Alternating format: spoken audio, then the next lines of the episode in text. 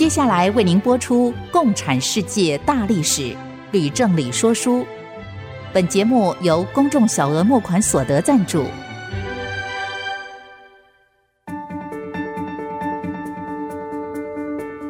共产主义的兴衰影响近两百年来的全球局势。认识共产主义，才能掌握二十一世纪的国际发展。全球视角，大历史观点，欢迎收听《共产世界大历史》，吕正理说书。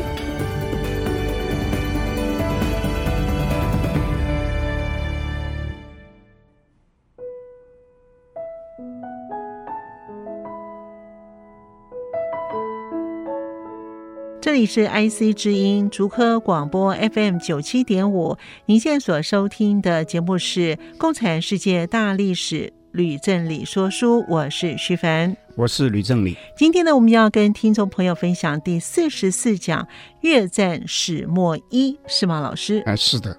老师呢，上一讲已经先预告过了，相信有很多的听众对这个题目都有浓厚的兴趣，因为呢，这是近代史上非常非常重要的一段。老师是不是要先做一个简单的介绍呢？好的，谢谢徐凡。二十世纪的世界史可以说是一段资本主义与共产主义对抗的历史。我们今天要说的越战。正是双方对抗的顶点。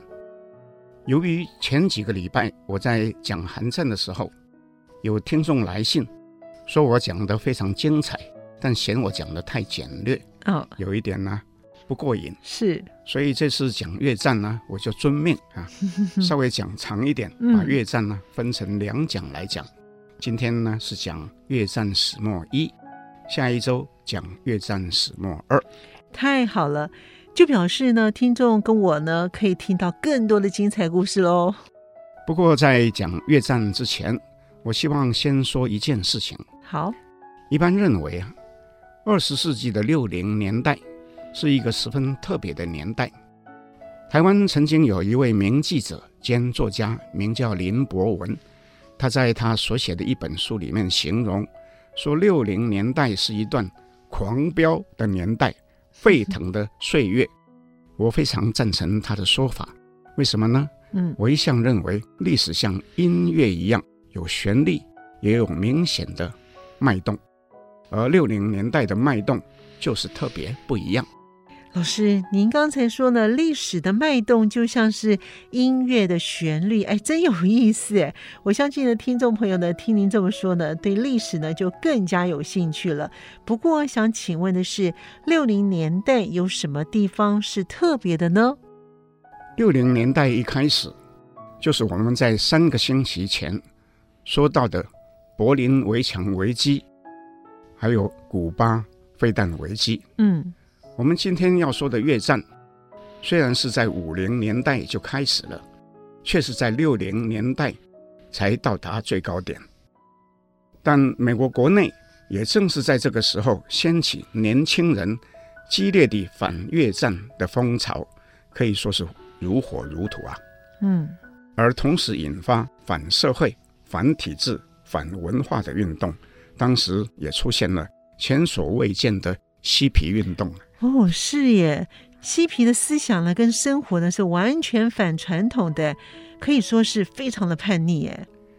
此外哈，美国的民权运动也是在六零年代达到最高峰。嗯，美国这一股反战、反社会、反体制的叛逆风潮，也同时席卷了日本、法国、英国，还有其他欧洲的国家。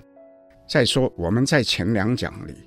说到中国的十年文革，也是在六零年代中期爆发的，和越战的最后十年几乎是同步发生。哎，那台湾呢？我的印象中呢，台湾好像没有出现反战的、反社会的叛逆风潮啊。徐帆，你的印象是对的，其中有原因。嗯，什么原因呢？台湾那时候还在威权统治的时代。哦，就在进入六零年代之前的一年，也就是一九五九年，刚刚才发生一个自由中国事件。自由中国是一份标榜自由民主的杂志，实际负责的雷震先生在被捕之后获判坐了十年牢，这在当时是一个很大的事件。另有一个《文星》杂志在几年之后也被迫关闭，所以是一片肃杀之气啊！年轻人不敢造反，只是想早一点出国留学啊。哦，真的耶！我听说那个时候呢，大家都在说：“来来来来，台大去去去去美国是吧？” 正是哈，我有很多长辈和同学哈，那时候都出国去了。哦，谢谢老师呢，先帮我们跟听众朋友呢勾勒出六零年代的世界局势以及潮流。那么六零年代既是那么的特别精彩的故事，一定很多喽。所以呢，老师呢在这一周跟下一周呢会讲越战的时候，相信也会顺带讲这些的故事。不过，我想先请问老师，您说越战要从哪里开始说起呢？我们在先前。说到东南亚共产革命的历史的时候，是曾经说过，二次大战后，美国原本是非常厌恶法国企图重返东南亚，想要重新取得殖民地，后来却因为担心共产势力扩张，而不得不提供法国经济及军事援助。刚开始的时候，哈，美国每年援助的金额不过是一千万美元，后来渐渐。快速的增加，竟然到了每年数亿美元了。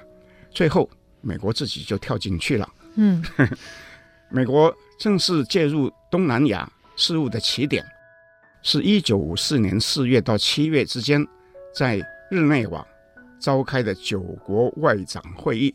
所以呢，我们今天呢，就从这个会议开始讲。那老师，这九个国家那么多啊？那哪九国呢？为什么要召开一个这么大规模的会议呢？日内瓦会议是在一九五四年初，由美苏英法中五个国家决定要召开的。嗯，目的是为了要解决中南半岛战争所引起的问题，所以也就邀请了越盟、南越、辽王国和柬埔寨王国等四个政治实体。分别呢派代表参加，中国的总理周恩来，还有美国的国务卿杜勒斯也都亲自与会。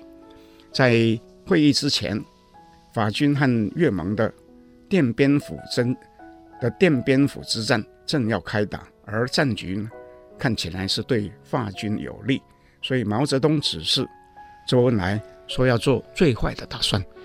嘿，我记得哎，老师讲到东南亚的共产革命，不是说奠边府之战是越盟打败法国吗？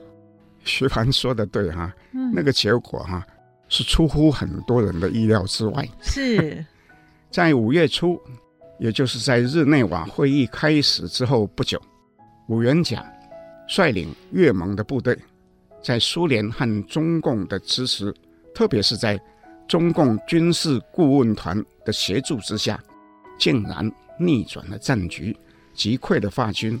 结果法军有七千人死伤，有一万多人呢、啊、投降被俘。哇，那真的是令人很意外耶！所以说哈、啊，越盟参加日内瓦会议的代表范文同，原本他的姿态是非常的低了，这时候却立刻转趋强硬哈。嗯。不过，中国和苏联两国都知道，美国即将直接参战，前景并不乐观呐、啊，所以劝越盟放弃统一越南的想法，接受所谓“两个越南”的提议。那越盟是心不甘情不愿哈，不过勉强同意。嗯，但要求要以北纬十三度为界，法国却坚持要以十八度线为界。那最后呢，周恩来去向毛泽东请示之后，建议就以北纬十七度为界限，这比当初总命令第一号所规定的北纬十六度还要往北退一度啊。那越盟当然认为是吃亏了哈，就不肯，却被强迫接受，又被迫同意要从辽国和柬埔寨撤军。哎，听老师这么说，那越南人会甘心吗？当然是很生气啊！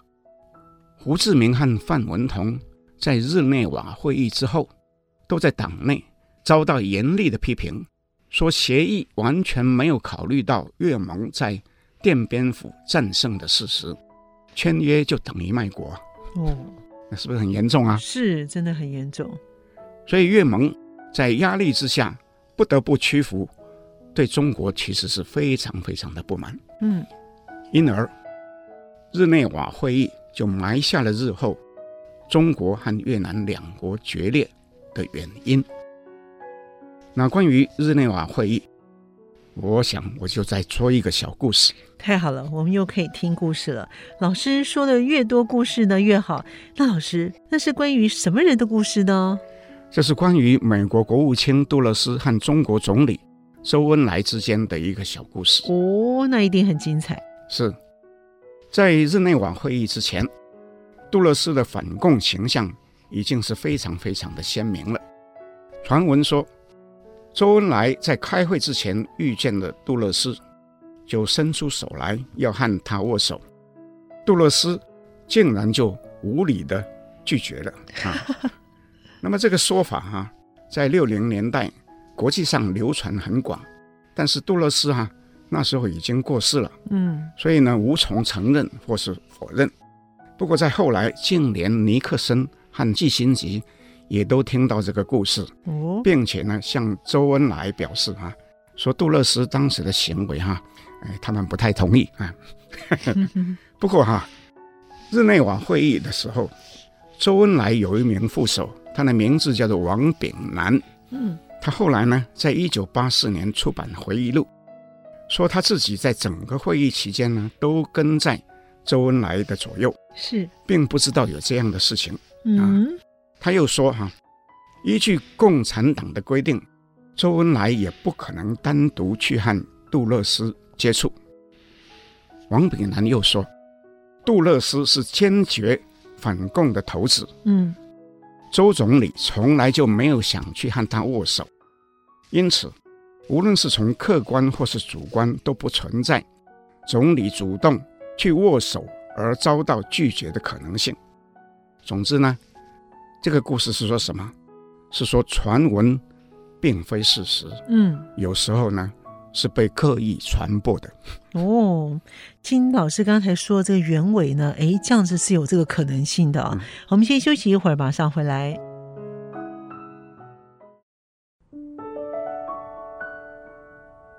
欢迎朋友们继续回到《共产世界大历史吕正理说书》。我们的节目呢，在每个星期二的晚上八点钟播出，每个星期六的下午两点到三点钟会再重播。另外呢，我们的节目呢，同步也会在 Apple Podcast 跟 Google Podcast 上架。如果呢你在 Podcast 的收听的话呢，欢迎您按一下订阅，就会每一集收到我们的节目，收听很方便，而且不会漏掉哦。老师。刚才说到了日内瓦会议呢，把越南分成了两半，那么两边到底是分别有什么样的状况呢？南北越分割之后，北越就推动激烈的土改运动，又迫害宗教；美国则是继续和法国先前所扶植的保大皇帝合作，保大皇帝呢又任命吴廷琰为南越的总理。老师。吴廷琰他是怎么样的一个人呢？是个什么样的背景呢？好问题。吴廷琰是一个极端的民族主义者，在战乱的时候呢，旅居美国，并且结识了许多美国政坛上的有力人士，所以呢就被推荐给保大，后来就受邀组阁。听老师这么说，跟南韩的李承晚很类似，哎，好像也是美国人决定要培植的人，是吗？啊，是可以这样说啊。吴廷琰上台以后，美国就开始提供援助给南越，利诱北越人民南迁，发给他们土地、耕牛、种子等等，结果就吸引了一百多万北越人啊移居到南方。这不是很好吗？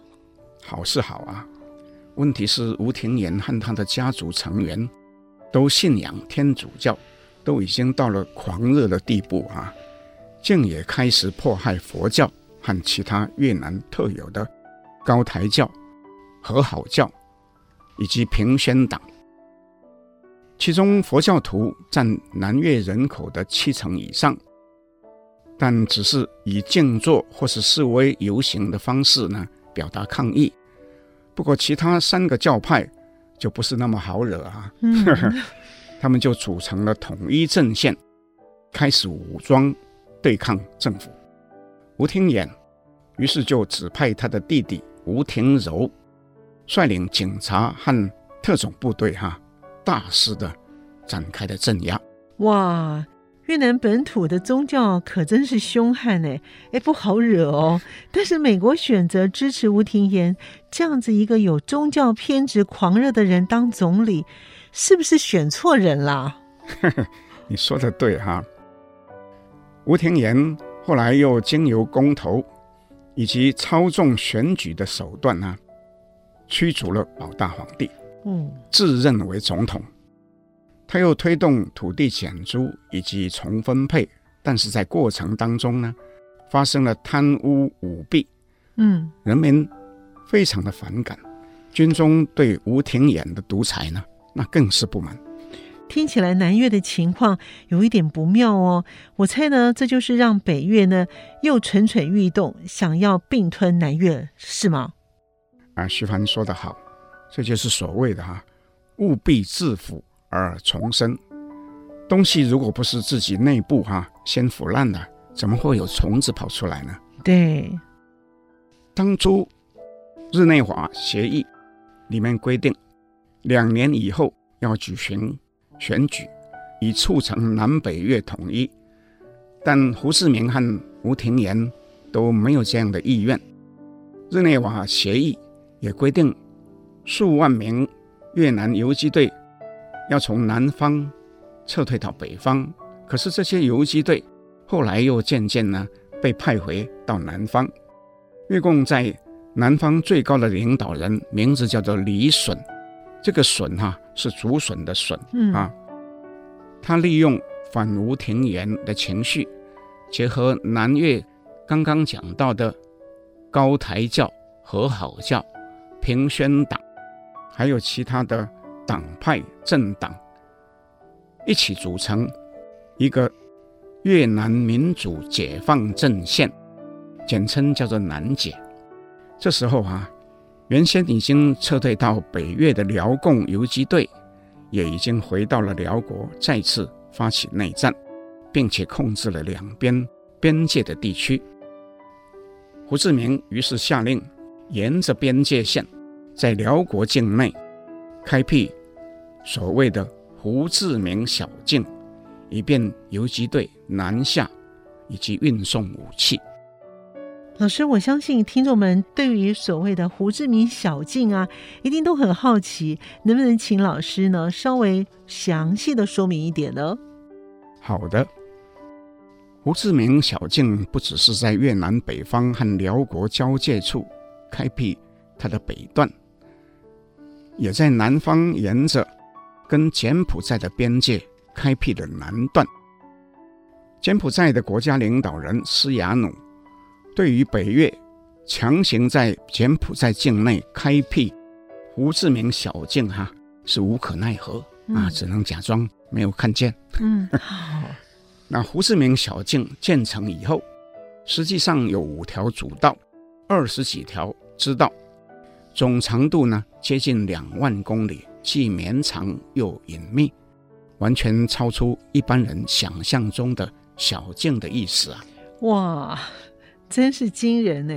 两万公里的运输路线还叫做小径啊？这个名称会不会太委屈了？是的，小径叫什么其实不重要，真正重要的是它的用途啊。嗯，它是什么样的用途呢？那越共啊，沿着。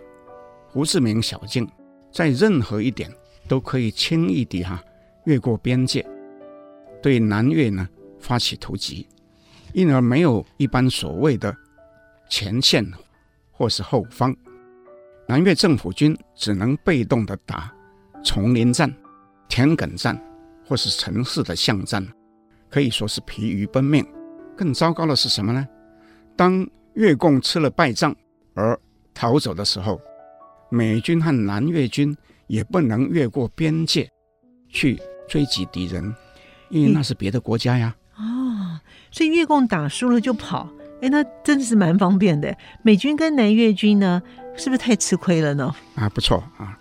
此外，越共所需的粮食和补给，大部分是向南越的农民购买或是征税。如果有人拒绝，越共可能就突然出现，召集斗争大会，将反抗的人处死。因而，在政府军无法控制的地区里面，没有人敢不听从越共的命令。哎呀，那这场战争要怎么打？美国还想打越战吗？美国事实上是自认不得不要打越战。嗯，因为艾森豪曾经提出一个骨牌理论。说，万一南越辽国和柬埔寨沦入共产党的手中，东南亚其他的各国也将和骨牌一样哈、啊，应声而倒。甘乃迪完全同意艾森豪的理论，继任以后就立刻扩大在越南的军事顾问团，人数从原先的数百人增加到。一九六三年底的一万六千人，哇！但由于中苏交恶之后，两国都争着要做共产集团的老大，所以就争相提供北越援助，使得北越和南方的越共游击队的实力哈、更是迅速的增强。赵老师，您这么说，北越真的是左右逢源呢？不过刚才呢，您说南越的吴廷琰政府好像有一点问题，那美国支持他，有机会会打赢北越吗？徐帆，你问的真是一个好问题啊！可惜的是，嗯、吴廷琰的问题啊，比我刚刚说的还要严重。哦，为什么呢？当时吴廷琰非常宠信他的弟弟吴廷琹。更是宠幸他的弟媳妇，也就是吴廷柔的太太。嗯，但是美国官员对于这三个人的印象都非常的差。哦，美国国防部长麦纳马拉后来在回忆录里面说，吴廷琰是一个谜一样的人，专横又多疑，与百姓完全疏离而没有感情。嗯，又说吴廷柔夫人。是一个恶毒、攻于心计的女人。哇，真相是一个女巫。竟然说吴廷琰的弟媳妇是一个女巫，这下子南越真是完蛋了耶！我要请听众注意哈，麦纳马拉担任美国的国防部长，是甘乃迪总统最信赖的官员之一。可以说是关于越战最重要的决策官员，嗯，而观感竟然是这样，那吴廷琰的前途哈，不问可知了，是吗？是。事实上哈，当时南越军人和百姓对吴廷琰的不满也迅速的累积了，在一九六二年，竟然有三名空军军官驾驶飞机。到总统府的上空呢，就直接投掷炸弹。到了一九六三年，又有一位七十几岁的老和尚，在西贡的街头自焚而死。哇，这一幕哈、啊，经过报纸和电视的报道，嗯，震惊了美国和全世界。但是吴廷琹。却在不久以后又下令军警突袭全国各地的佛教寺庙，殴打僧人和尼姑，并逮捕了七千多人哈、啊，造成几十个人死亡啊！哇，老师，我觉得吴廷琰政权做的太超过了，大概没希望了吧？不错啊，美国政府中早已有很多人认为，美国不应该继续支持吴廷琰。嗯，建议把他弄下台。当时，甘乃迪原本是拒绝，但是渐渐转为犹豫，最后就同意了啊。嗯，所以呢，南越的将领杨文明、阮庆两个人就获得了默许，在一九六三年十一月初发动政变，带兵攻入总统府，结果呢，吴廷琰兄弟竟然都遭到叛军枪杀了。哎，怎么会有这样的事情呢？吴廷琰兄弟再怎么样不称职，再怎么样的劣迹斑斑，把他们赶下台就是了，有必要要取他们的性命吗？是啊，徐凡，你说的对，我也是这么想。嗯，好，我们先休息一会儿，马上回来。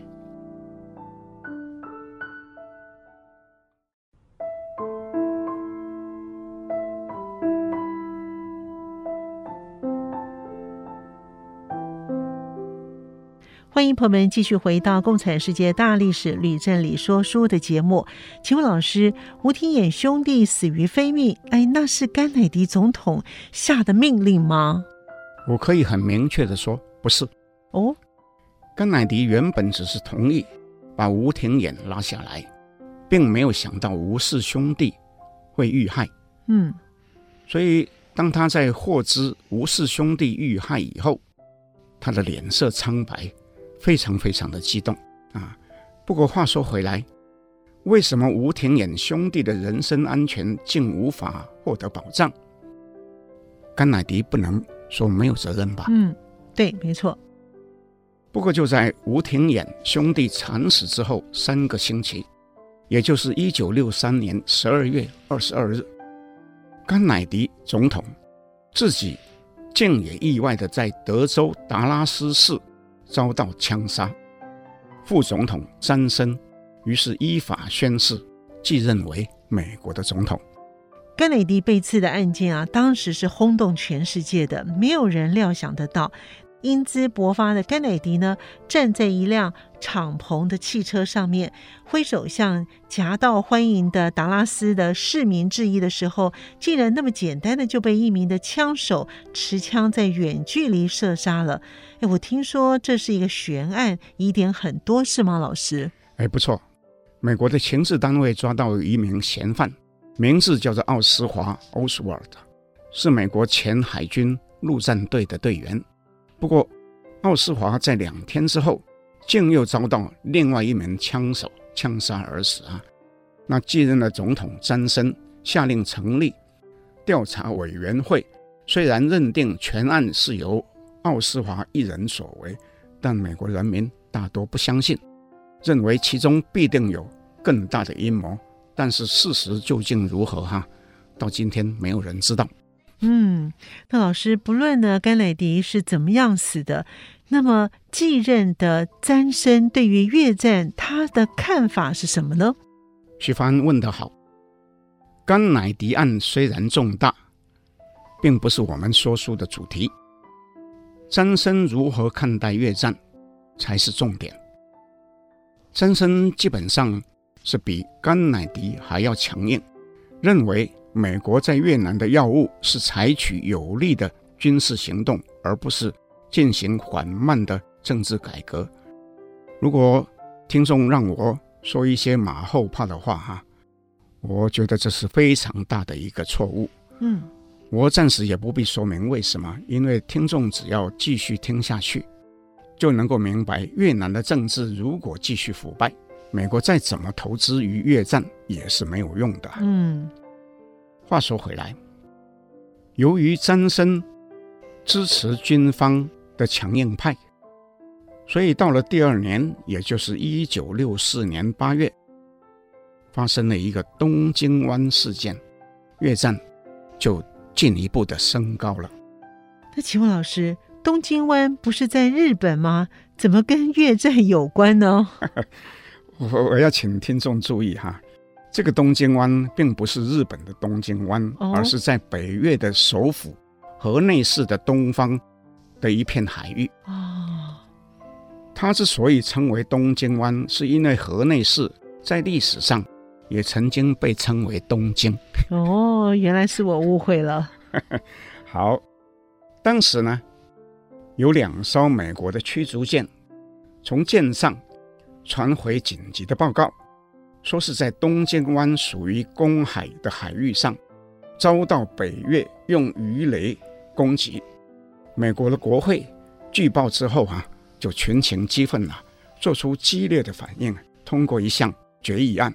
这个法案授权总统采取必要的行动，以击退任何对美国军队的攻击。哈，我把这个决议文再读一遍。哈，他说：“采取必要的行动，以击退任何对美国军队的攻击。”薛帆，这个文字是不是很模糊，很容易从宽解释呢？哎，听起来是啊。所以说哈，这就等于开了一张空头的支票给詹森总统，让他为所欲为。那事实上，有一部分美国国会议员在后来自认是反应过度，也有人认为当时是有人故意误导国会议员。但不论是哪一种，东京湾决议案从此就为了美国总统开启一扇大门。使得他可以便宜行事，随意的发动战争。到了一九六四年底，美国举行大选，三森原本只是继承甘乃迪担任总统，但是到了一九六四年底，美国举行大选，詹森当选为新任总统之后，立刻把派到南越的美国顾问从一万六千人增加到两万三千人。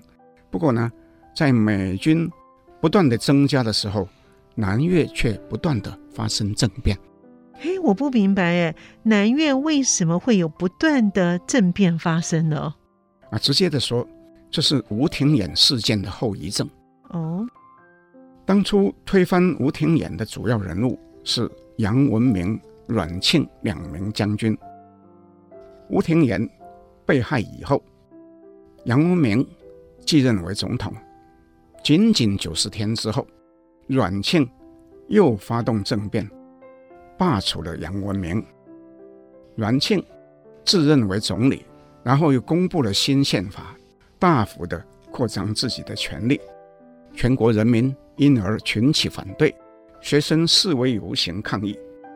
杨文明因而又力图的复起，跟阮庆激烈的斗争。内阁也因此。更换不下十次，使得政局非常非常的混乱啊！到了最后，美国只好支持副总理阮文绍和空军司令阮高祺发起又一次的政变，把阮庆放逐出国。哦，听老师这么说呢，所以呢，这是一个和平的政变，阮庆呢只是被放逐，没有被枪杀。啊，是啊。流血政变从来就不是好事啊！啊，但是南越政局一直很混乱呢。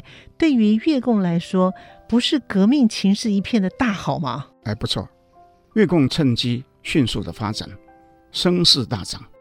也因此，新任的驻越美军指挥官魏摩兰将军要求征兵十五万人，詹森就立刻批准。老师，我想呢，再请教一个问题：越战是不是如同韩战一样，除了美国之外呢，也有别的国家参战呢？美国当然也想请盟国派军队参战，不过大部分的国家不是委婉的拒绝，就是只派出少数的部队啊，应应景啊。只有南韩派出大批的军队啊，人数最多的时候啊，到了四万八千人。哇，南韩竟然派了这么多人呢？啊？为什么呢？一方面可以说，南韩是为了要报答美国在韩战时出兵救命之恩呐，啊，同时也必须支持美国的反共大业。但从另一方面说，也是因为南韩在韩战当中受到极大的破坏，经济一直上不去，尤其是欠缺外汇。所以呢，派出军队到越南其实是雇佣兵，除了官兵可以获得美军装备、支领美国发给的薪饷之外，南韩政府也可以获得更多美国的军事及经济的援助。对于美国来说，让南韩军队参战，花的钱当然是美国自己派兵哈。要便宜的多了。是，那老师，美国为什么不邀台湾的蒋介石派兵到越南呢？那是不可能的哈。森森总统和当年韩战时候的杜鲁门总统一样啊，只想打有限度的战争。哦，所以蒋介石虽然表示愿意出兵，却被拒绝了。森森为了同样的原因，也禁止美军地面部队跨过北纬十七度线，打到北越去。不过奇怪的是，哈，从一九六五年三月起，詹森却下令美国的飞机大举轰炸北越。哎，这不是很奇怪吗？飞机可以飞越领空轰炸北越，地面部队呢却不能够跨过北纬十七度线，这什么道理啊？这是什么逻辑哈？坦白来说，我也不明白哈。不过呢，这项轰炸行动的规模非常的大，并且前后持续了三年多。哇！根据统计，一九六五年，美国一共出动了。两万五千架次，一九六六年到了七万九千架次，一九六七年就到了十万零八千架次，所以规模是越来越大。而落在北越的炸弹总吨数达到了四十几万吨啊，超过二次大战期间落在欧洲大陆的炸弹总吨数。哇哈哈，这个规模果然是大的不得了啊！确实是大，所以呢，这对于北越，特别是河内市，就造成了非常大的破坏。讲到这里呢，我们先休息一会儿，马上回来。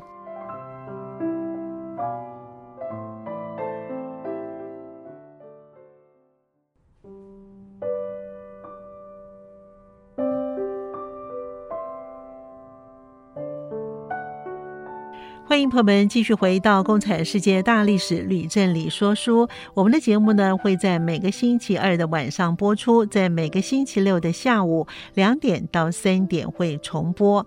请问老师，苏联和中共除了提供北越的军事和经济援助之外，有没有直接派兵参战呢？好问题。根据后来邓小平的说法，中共在越战。总共提供北越的援助至少超过一百亿美元。嗯，苏联花的钱应该不会比中共少。不过，中共同时也派出部队到北越，据估计哈，达到几万人，甚至十几万人。最多的时候呢，是在一九六七年，达到了十七万人呢。不过，中共军队一般只是帮忙做后勤支援的工作，例如维修啊、通信、医疗，或是帮忙修复被美国轰炸破坏的道路桥梁、军事设施，或是干脆使一部分的设施建筑地下化，让美国飞机无论怎么轰炸也炸不到。不过，也有一部分人是负责。操控防空设备系统，帮忙把美国的轰炸机打下来。中共派几万到十几万人到北越去，就可以使得北越抽调同样多的人手到南方去打仗。但是我想回来请问老师是，南越由阮文绍还有阮高祺组织的新政府，是不是比先前的政府好呢？更值得美国人民去支持他呢？徐帆，你问的更是一个好问题。嗯，南越在一九六五年六月，阮文绍被推为国家元首之后，这个政府确实是比以前稍微安定了。可是阮文绍和副总统阮高祺两人也不和啊，所以互相斗争非常的激烈。嗯，很多派驻在南越的美国官员认为，阮高祺的行为奇特啊，浮华夸张啊。阮文绍的政府更是贪腐不堪呐、啊，完全不得民心。越共和很多地下分子正好借机进行挑拨离间、造谣生事以及颠覆政府的工作。到了一九六六年，南越又发生了大动乱。佛教徒和激进学生共同发起全国性的反政府运动、示威游行，最后呢，就导致了罢工、罢课、罢市。哇，听老师这么说呢，真是太严重了。那这么说呢，政府是不得民心的耶。一般认为，当时南越政府里面不但是文官大多贪腐，在军队里面各级军官也是集体谎报士兵员额，隐瞒逃兵死亡的人数，借机来吞没空缺的薪饷、军备和补给。据估计，哈，美元的经费有一半以上呢是落到私人的口袋里面。相对来说，政府里面的基层员工和部队里面的小兵，都薪俸微薄，通货却年年的急速膨胀，根本就是没有办法养家糊口。那就更糟了，不是吗？当然，我就再引述一个小故事来说明这个情况。好，老师要说的故事一定很精彩。这个故事哈，是南韩日后的总统。金大中在他的回忆录里面写的。嗯、哦，他说，当时他担任南韩的国会议员，嗯，跟随一个考察团到南越去访问。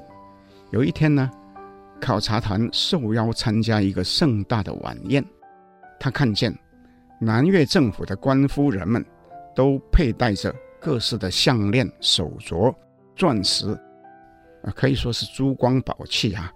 所以这个南韩访问团的团员哈、啊，都大吃一惊啊。不过到了第二天，他们却亲眼看见南越的士兵们，因为不能确定家人留下来是不是安全，所以有一些人就带着家人，甚至家禽，也就是鸡鸭啊，垂头丧气的、坐上卡车，开往前线。金大中说：“他不禁怀疑哈、南韩是否应当派士兵来为这样的国家打仗，而牺牲性命呢？”哇，听老师这么说呢，金大中的亲身经历的故事真的是令人感叹呢、啊。一个贪腐的政府要如何受到人民的信任？在这种情形之下，美国人是不是认为他们还能够打赢越战呢？这又是一个好问题。美国开始介入越战的时候，从总统到平民都认为，美国的经济、军事和科技力量都远远超过北越，必定能够轻易的获胜。驻越的美军总司令魏摩兰曾经发出豪语，说是在一九六六年底。就可以彻底击溃越共啊！另外有一位军方的高层人士，甚至狂言，说是要把北越炸回到石器时代呀！哇！但是美国低估了苏联、中共同时提供北越援助的力量，也完全低估了越共本身奋战的决心和毅力。后来战局胶着。美国急于求胜，又不断的增兵，结果竟使得美军在越南的人数，在一九六八年的时候呢，达到了五十三万人呢、哇，这么多人！所以呢，美国就越陷越深了。那么，南越人民欢迎美军吗？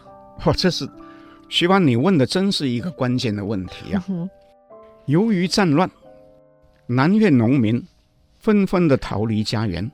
城市里面呢，于是就挤满了难民，大多失业，只有少数人可以做小生意或是做黑市的买卖。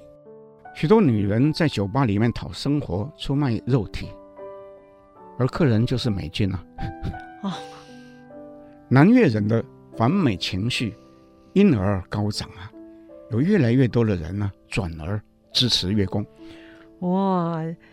看起来呢，不止南越政府呢不得民心，美军呢也得不到南越的人民的支持，情况是越来越不妙喽。不过呢，时间差不多了，想要知道后面到底有怎么样的发展呢？就请听众朋友们呢要继续的听下一回的《越战始末二》来分解喽。不过在节目结束之前，我还要提醒各位听众，我们下周将进行第四次。有奖征文的活动，要拜托听众们踊跃的参加。那么，因为我们在前两讲里面详细的叙述了中国的文化大革命，所以这次呢，就要请听众们以我对文化大革命的感想为题，尽量发挥，无论是什么角度的观点啊。我们都欢迎。是的，我再重复一次，这次的有奖征文的题目呢，是我对文化大革命的感想。我对文化大革命的感想，请呢在我们的。网站上面留言，或者是呢 email 给我们，您要用真名或是用化名来发表，我们都尊重。同时呢，请务必呢控制留言的字数呢在两百五十字以内。在我们截稿时间呢是在这个星期五，也就是呢一月十四号的下午五点。我们将在下一周，也就是一月十八号的那一讲，要选取三位的听众的回答，请大家分享。您要用真名。或者是用化名来发表，我们都尊重。如果您的文章获选在本节目当中发表呢，我们将会赠送您礼物。您可以选择拿吕正礼老师亲自签名的书《共产世界大历史》这本书，或者是呢，等我们的这个节目结束之后呢，会制作。限量发行的 USB，其中呢会有在节目当中的每一讲的内容的录音，关于赠奖的一些的细节，IC 之音将会与获奖的朋友们分别联系。共产世界大历史吕正理说书，我们就先暂时跟我们的听众朋友说再见了。谢谢各位听众，我们下周见。下周见。明白过去，才能洞悉现在，展望未来。共产世界大历史吕正理说书节目由公众小额募款所得赞助播出。